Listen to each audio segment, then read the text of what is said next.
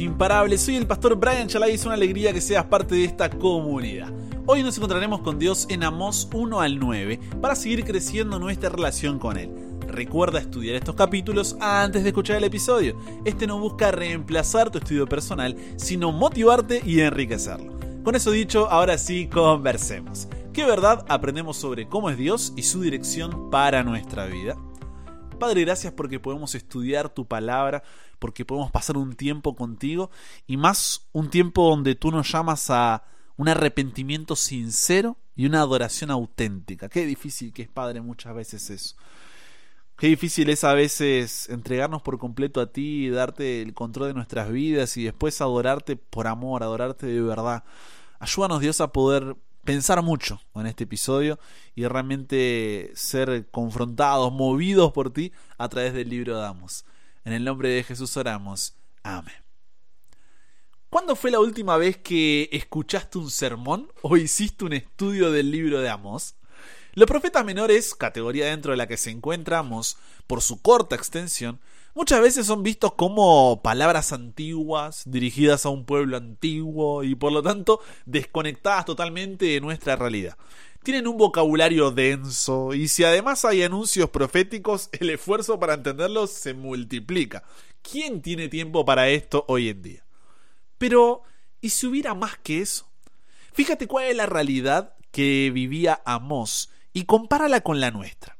Primero, Amos vivía en una sociedad consumista la acumulación de riquezas, la ostentación de las mismas, la obsesión por el dinero fácil y rápido, la explotación del prójimo, eran los rasgos más notables de la sociedad que Amós observó y a la que predicó.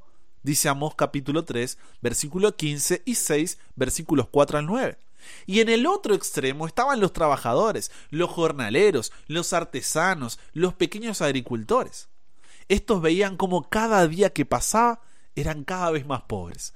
El sistema permitía que se les explotara y engañara sin sufrir ningún tipo de consecuencia. Menciona capítulo 2, versículos 6 a 7. ¿No suenan este tipo de cosas, este tipo de sociedad? Segundo, una sociedad con una religión vacía de contenido. Tanto en los ricos como en los pobres se encuentra con personas de una gran religiosidad. Los lugares de culto, Betel, Berseba y Gilgal, estaban llenos de gente.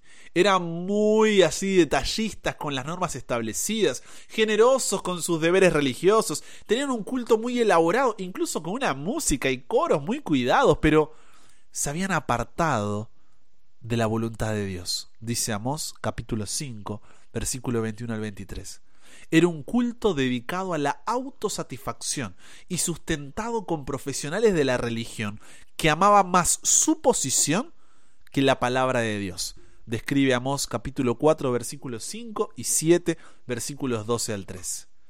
Te pregunto, ¿te resulta conocido este tipo de presente? ¿Este tipo de cosas?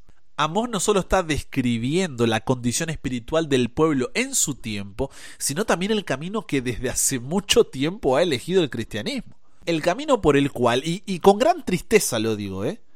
estamos caminando muchos de nosotros en la actualidad. Tercero, una sociedad inmoral y decadente. Las normas morales habían caído completamente. De nuevo, un mal que afectaba tanto a los ricos como a los pobres, a los gobernantes como a los gobernados, y esto sin olvidar de los que están en una posición de autoridad, que tienen mayor responsabilidad. Amós capítulo 5 versículos 10 al 12 dice que había un desprecio por la autoridad y el derecho. Las normas públicas de moralidad estaban en decadencia, señala Amós capítulo 2 versículos 7 y 5 versículo 1. Para que te des una idea, el adulterio y la fornicación estaban justificados, las transgresiones y el engaño estaban toleradas. A la vista de este contexto, pasar por alto los profetas, y en nuestro caso ahora el profeta Amos, no parece una decisión sabia. De alguna manera es rechazar la amonestación de Dios frente a estos males y arriesgarnos a que, de manera sutil, actitudes de pecado frente a Dios y nuestro prójimo encuentren lugar en nuestras vidas y congregaciones. El nombre de Amos significa carga, también cargador, y era natural de una aldea llamada Tecoa. estaba situada sobre una colina al borde del desierto de Judá, entre 16 y 18 kilómetros al sur de Jerusalén. Una tierra seca, de barrancos y hierbas altas, más adecuada para el pastoreo que para la agricultura. De Amós también se nos dice que fue uno de los pastores de Tecoa. Además era un cultivador de higos silvestres. A este Dios le da la misión de dejar su tierra donde nació, que es Judá, el reino del sur, y predicar un duro mensaje de juicio en Israel, el reino del norte. Esto lo hace en días de Usías, rey de Judá, y en días de Jeroboam, hijo de Joás, rey de Israel. Este libro, para que te ubiques en el tiempo, es paralelo a Segunda de Reyes 14 y Segunda de Crónicas 26. Amós coincidió con una época de paz, de, de prosperidad para ambos reinos, especialmente para Israel al norte. Su principal enemigo, Siria, estaba debilitadísimo y las grandes potencias de la época estaban en crisis. Esto le permitió engrandecer el territorio y desarrollar un próspero comercio alrededor de las caravanas que pasaban por el país. Pero también había una gran decadencia en lo moral y espiritual. Un resumen de la condición en la que vivían las diez tribus del norte la encontramos en Amós capítulo 2 versículos 7 al 8 y vamos a leerlo ahora porque dice así oprimen y humillan a los pobres y se niegan a hacer justicia a los humildes el padre y el hijo se acuestan con la misma mujer, profanando así mi santo nombre. Tendidos sobre ropas que recibieron en prenda, participan en comidas en honor de los ídolos. Con dinero de multas injustas compran vino que beben en el templo de su Dios. veamos un poquito de este libro. En el capítulo 1, el profeta comienza proclamando el juicio de Dios contra las naciones vecinas de Israel. En este capítulo menciona a Damasco, la capital de Siria, Gaza, la ciudad filistea, Tiro, una prominente ciudad fenicia, Edom, Amón, Moab, todos ellos condenados por sus pecados específicos. Amós enfatiza que Dios no pasa por alto la maldad y que estas naciones enfrentarán las consecuencias de sus actos. En el capítulo 2, continuando con su mensaje profético, Amós ahora dirige su atención a Judá, y a Israel, las dos naciones elegidas por Dios. Amos denuncia los pecados cometidos por estos pueblos, incluyendo la opresión de los pobres y la adoración de ídolos. Advierte que Dios no va a tolerar su desobediencia y les anuncia que está llegando un juicio si no se arrepienten sinceramente. En el capítulo 3, Amós enfatiza la elección especial de Dios de Israel como su pueblo, y por lo tanto la responsabilidad que tienen de vivir de acuerdo con su voluntad. El profeta recalca una y otra vez que Dios no ejecuta juicio sin revelar primero sus planes a través de sus siervos los profetas. De esta manera, Amós lleva a Israel a reconocer su posición privilegiada y a arrepentirse de sus pecados. No es que Dios vendría por sorpresa y bueno, es el juicio y chau. No, sino que Dios siempre va a avisar en su gracia, en su paciencia, en su misericordia para que para que nos arrepintamos. En el capítulo 4, el profeta se dirige a las mujeres de Samaria, capital de Israel, para reprender su opulencia y crueldad hacia los pobres. Además critica las prácticas religiosas hipócritas del pueblo, ¿Por qué? Porque ellos ofrecen sacrificio, pero no tienen un arrepentimiento de verdad, no hay transformación en sus corazones. Amos les dice que va a venir una gran destrucción muy pronto y llama a la nación a arrepentirse y buscar la verdadera adoración. En el capítulo 5, Amos apura a la nación de Israel a buscar a Dios, a vivir en obediencia a sus mandamientos. El profeta condena todas las prácticas religiosas vacías y enfatiza la importancia de la justicia y la rectitud en la sociedad. Amos lamenta la falta de arrepentimiento y advierte sobre el día del juicio de Dios que se acerca pero rápidamente. En el capítulo 6, Amós dirige su mensaje hacia los ricos y poderosos de Israel, reprochándole su indiferencia hacia los problemas de los pobres y su estilo de vida que es totalmente egoísta. El profeta advierte que su arrogancia, su desobediencia, llevarán a la caída de la nación. Amós denuncia la falsa seguridad en la que confían y los llama a arrepentirse antes de que sea demasiado tarde. En el capítulo 7, el profeta experimenta una serie de visiones, una serie de visiones que simbolizan el juicio inminente de Dios sobre Israel. Cada visión representa un desastre que se avecina, pero Amós intercede ante Dios en favor del pueblo y Dios, Dios muestra su misericordia. Sin embargo, en la última visión, Amós ve un fuego, un fuego que representa el juicio final, y ya no hay lugar para la intercesión. Es una advertencia sólida de que el juicio final es inevitable si Israel no se arrepiente y vuelve a Dios. Amós destaca la importancia de la justicia, la rectitud en la sociedad y cómo el pueblo de Israel ha fallado en vivir de acuerdo con estos principios. A pesar de las intenciones de Amós, Dios está decidido a enviar su juicio sobre la nación debido a su persistente rebelión, porque no escucharon lo que dijo Amós. Ya en el capítulo 8, Amós denuncia la explotación y la injusticia económica que prevalece en la sociedad de Israel. Critica a los comerciantes deshonestos que engañan a los pobres y abusan de ellos en el mercado. Amós declara que Dios no pasará por alto estas prácticas injustas y anuncia el castigo que va a venir. Además advierte sobre un tiempo de hambre espiritual donde la palabra de Dios será escasa. Y finalmente en el capítulo 9, el profeta describe una visión de destrucción sobre el altar y el templo de Israel. Sin embargo, en medio de todos esos problemas, hay una promesa de restauración y renovación para el pueblo de Dios. Amós habla de un tiempo en el futuro en el que Dios reconstruirá la nación caída y habrá paz y prosperidad. El mensaje final de Amós es de esperanza, mostrando que incluso en medio del juicio, Dios siempre ofrece una oportunidad para poder salvarnos. La decisión depende de nosotros. ¿Qué verdad aprendemos sobre cómo es Dios? Mira, sobre Dios aprendemos que Dios es justo, porque Amós enfatiza la justicia de Dios y su compromiso con el juicio sobre las naciones que pecaron, que se han rebelado contra él. Dios no puede permitir que la maldad se extienda para siempre, porque si no deja de ser un Dios bueno, un Dios santo, un Dios recto, un Dios amoroso. Dios también es soberano. Amos resalta el poder y la autoridad de Dios sobre todas las naciones y sobre los eventos de la historia. Nada escapa al conocimiento y control de Dios. Él ejerce su justicia en sus tiempos y en sus formas.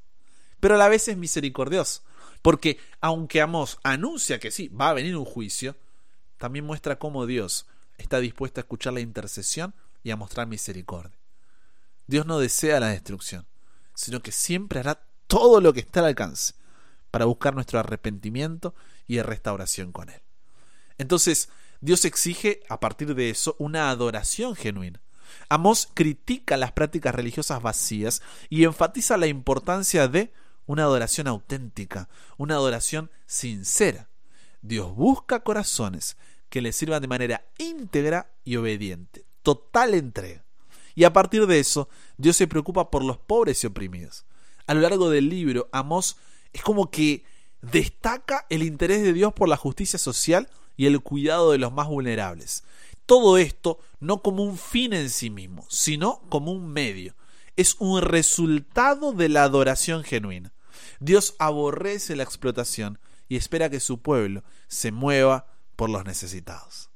Ahora, cómo el comprender estas verdades sobre Dios, su justicia, soberanía, misericordia, búsqueda de adoración genuina, preocupación por los pobres y oprimidos, cómo todo esto nos lleva a una dirección cierta en nuestra vida, cómo nos direcciona en el día a día. Mira, antes que nada, a estar atentos a su palabra, porque Amón nos recuerda la importancia de escuchar y prestar atención a los mensajes que Dios nos dejó.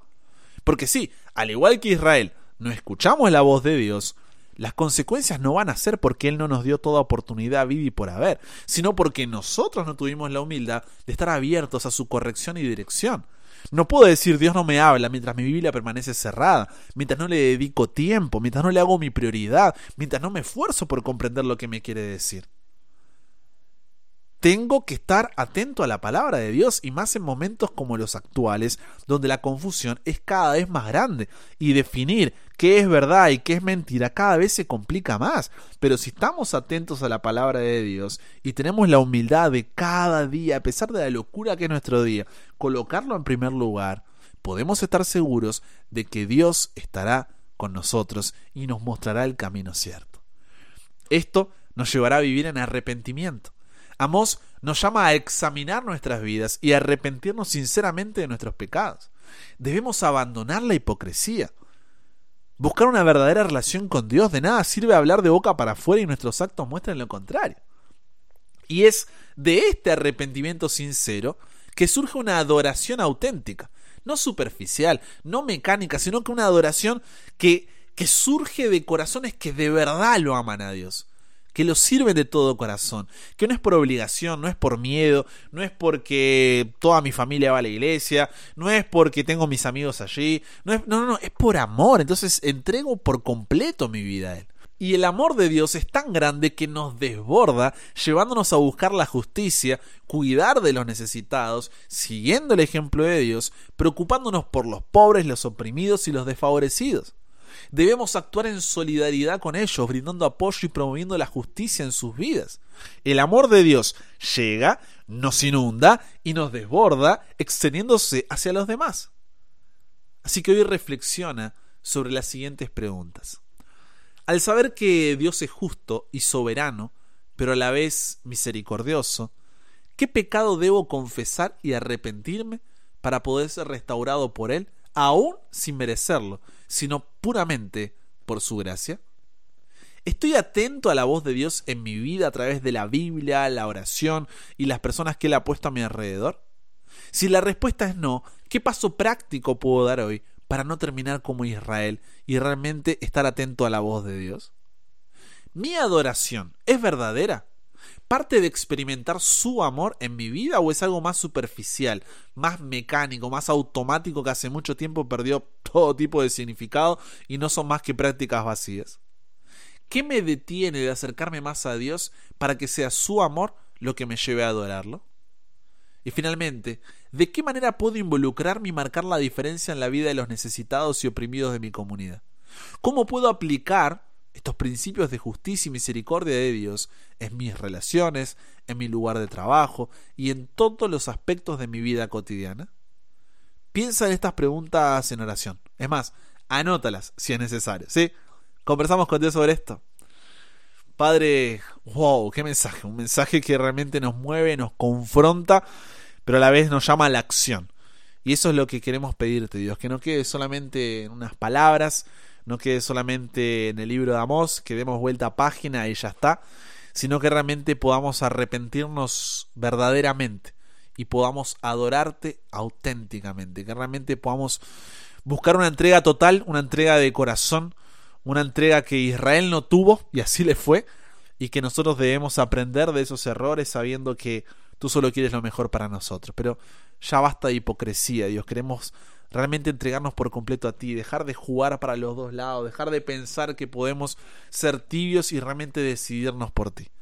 Nos entregamos hoy a ti, Dios. Cámbianos, renuévanos, transfórmanos, somos tuyos. En el nombre de Jesús oramos.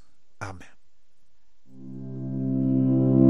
Con eso llegamos al final. Comparte con otros lo que aprendiste hoy. Súmate a la comunidad en WhatsApp totalmente gratis si todavía no lo has hecho para recibir una notificación en tu celular cada mañana, escuchar los episodios sin conexión, tener material extra, hacer tus preguntas, acceder a contenido exclusivo y te espero en el siguiente para que nunca pares de aprender y nunca pares de crecer. ¿Por qué? Porque hasta el cielo no paramos.